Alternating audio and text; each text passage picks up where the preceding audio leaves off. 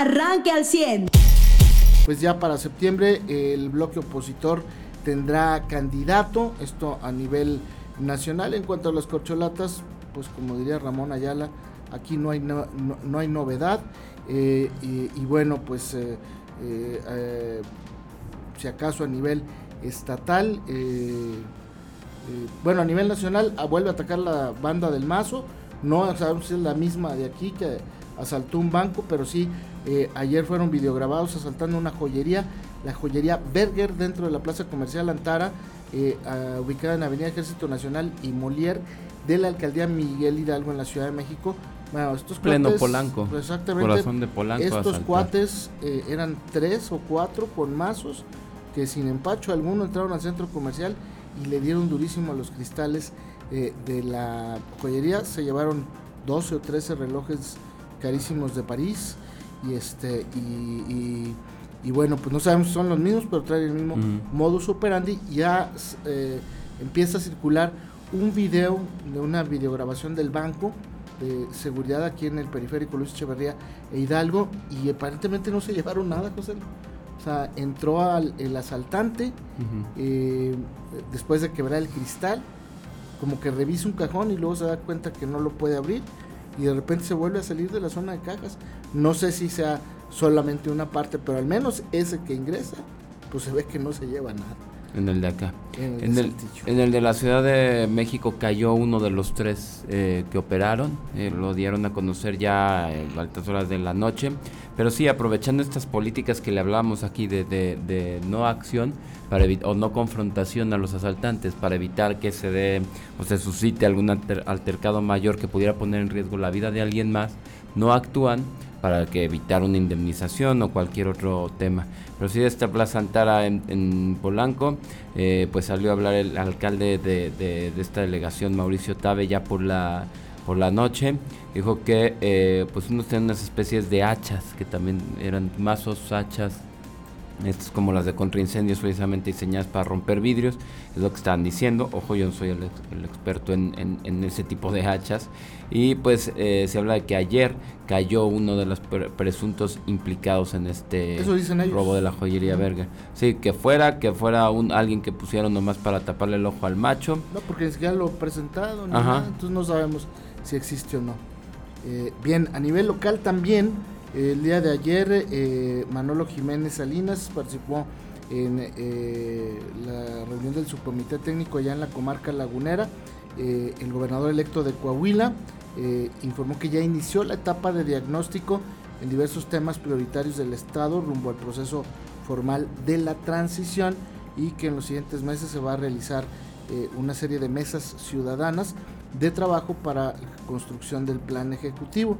También agradeció al, gobernador Miguel Ángel Riquelme la apertura de su administración y la coordinación para llevar este, eh, a cabo este proceso eh, eh, pues de la transición que es muy importante porque estamos a junio, por empezar julio, y serán dos o tres meses en los que pues el gobernador entrante sepa cuántas computadoras hay, cuántos escritorios tenemos, cuántos vehículos funcionan, cuántos no, eh, cuánta lana hay en cada dependencia, en la caja chica, en la caja grande, para que luego los que se quedan esperando que, eh, les pidan cuentas, pues no salgan con cuentas muchas. Así es que el día de ayer ya participó eh, el gobernador electo Manolo Jiménez, quien pues ya está afinando los detalles con Miguel Ángel Riquelme para el proceso de transición. Con una diferencia pues radical, ¿no? De lo que fue el cambio de sexenio anterior, donde Miguel Riquelme le tocaba eh, pues estos gritones de indignados Coahuila y tratando de no de hacer menos. El mismo Memo Anaya, ¿no? Que ya vimos que eran los panistas, no los de Morena, al final de cuentas los que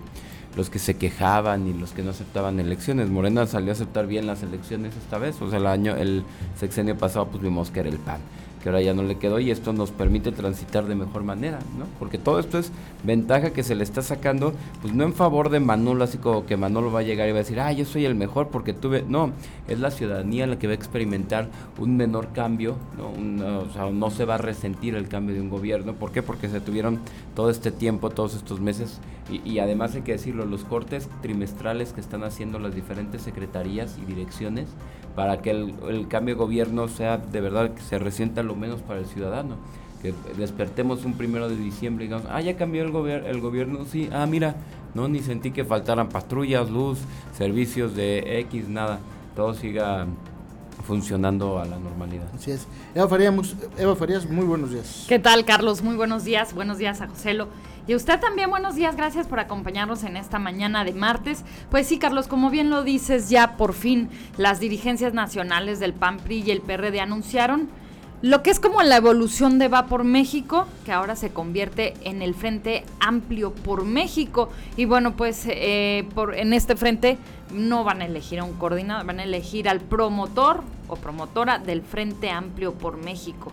Eh, entonces, pues bueno, la similitud, la, la similitud como que llama un poco la atención. Es el candidato que, presidencial. Eh, Marcelo Ebrard el día de ayer decía que es una copia barata de lo que estaban haciendo allá en Morena. Pero precisamente la presentación que hacía el Frente Opositor el día de ayer, pues quería diferenciarse del proceso que está llevando a cabo Morena, ¿no? O sea, eh, con, con, pasos más complicados, es un proceso un tanto más enredado que lo que está sucediendo con Morena, en donde solamente va a haber una encuesta. Acá pues eh, el método incluye tres etapas que comienzan a partir de la siguiente semana, del 4 de julio, con la recolección de 150 mil firmas por cada participante, un foro nacional, dos encuestas, cinco debates entre tres finalistas y al final una jornada de votación que será libre, secreta y directa, que son como pues unas elecciones primarias.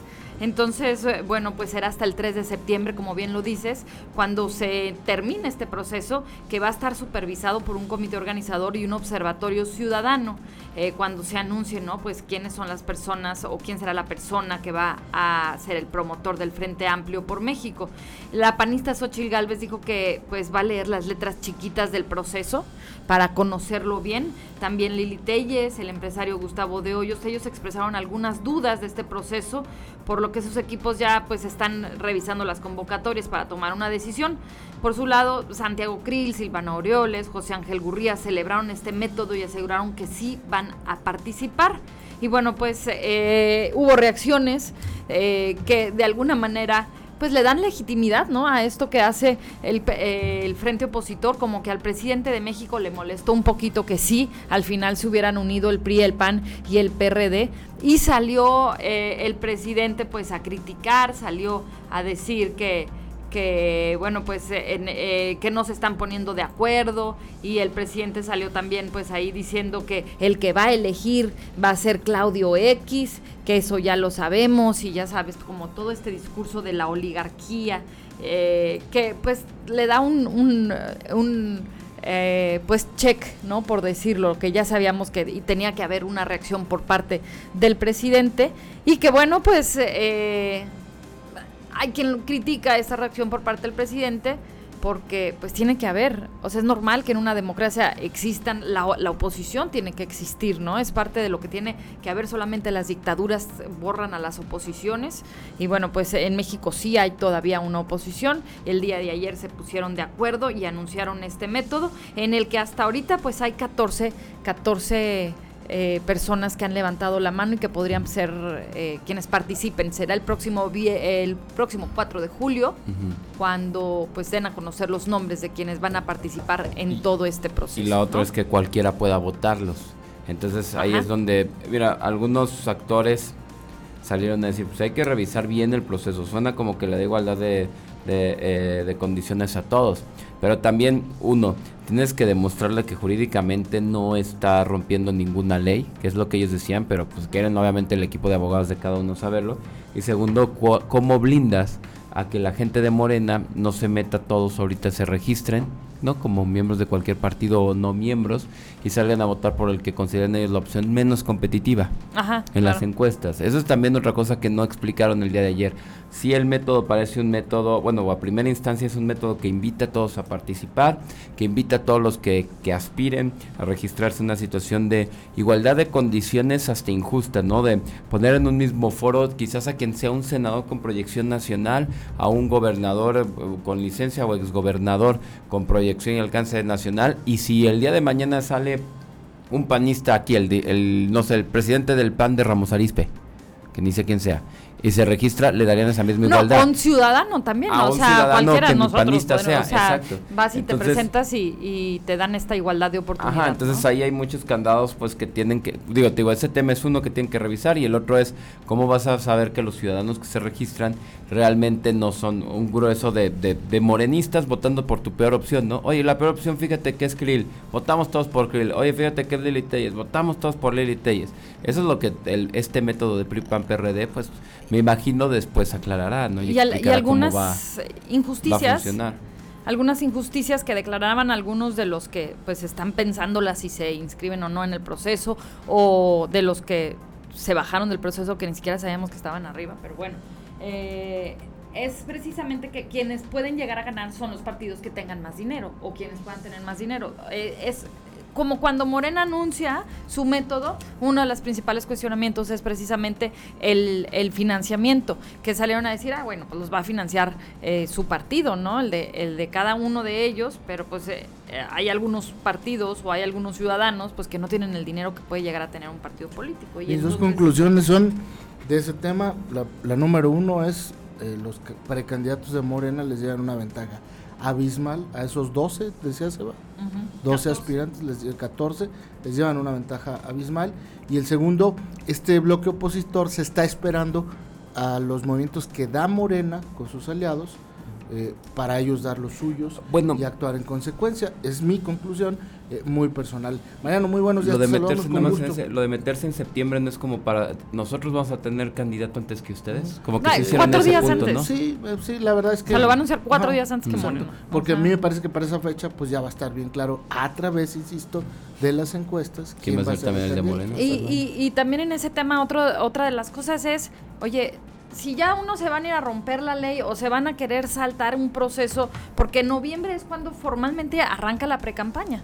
Y como puede haber precampañas con candidatos únicos, pues ya prácticamente estaríamos en campaña. Entonces, pues eh, pone sobre la mesa esto de pues cómo se están llevando a cabo las elecciones o qué permite o qué no permite la ley, porque prácticamente el frente opositor, pues sí, hasta el nombre de promotor que le ponen a quien vaya a quedar ganador de este proceso, eh, pues parece sí muy similar al que está llevando a cabo pues es que no se te olvide que es las leyes electorales las crean y las aprueban ellos, los que participan. Mariano, buenos días. Buenos días. Bueno, yo nada más de, esto añadir que eh, yo creo que en las reacciones es donde se ve eh, sobre todo la intención y las posibilidades de resultado de, esta decisión. Y, este, y, para mí la más clara del impacto que tuvo esto es que, lo, o digamos que aunque sí se ve como una réplica o copia, precisamente lo que lo que esperaba la oposición, no lo, lo que esperaba el federalismo, es decir, la, oposición a este frente, era que se hiciera una designación de candidato y no que se hiciera un método abierto. ¿Por qué? Pues porque ellos se habían colgado la medalla de ser los, los, los abiertos a la, votación del pueblo y demás.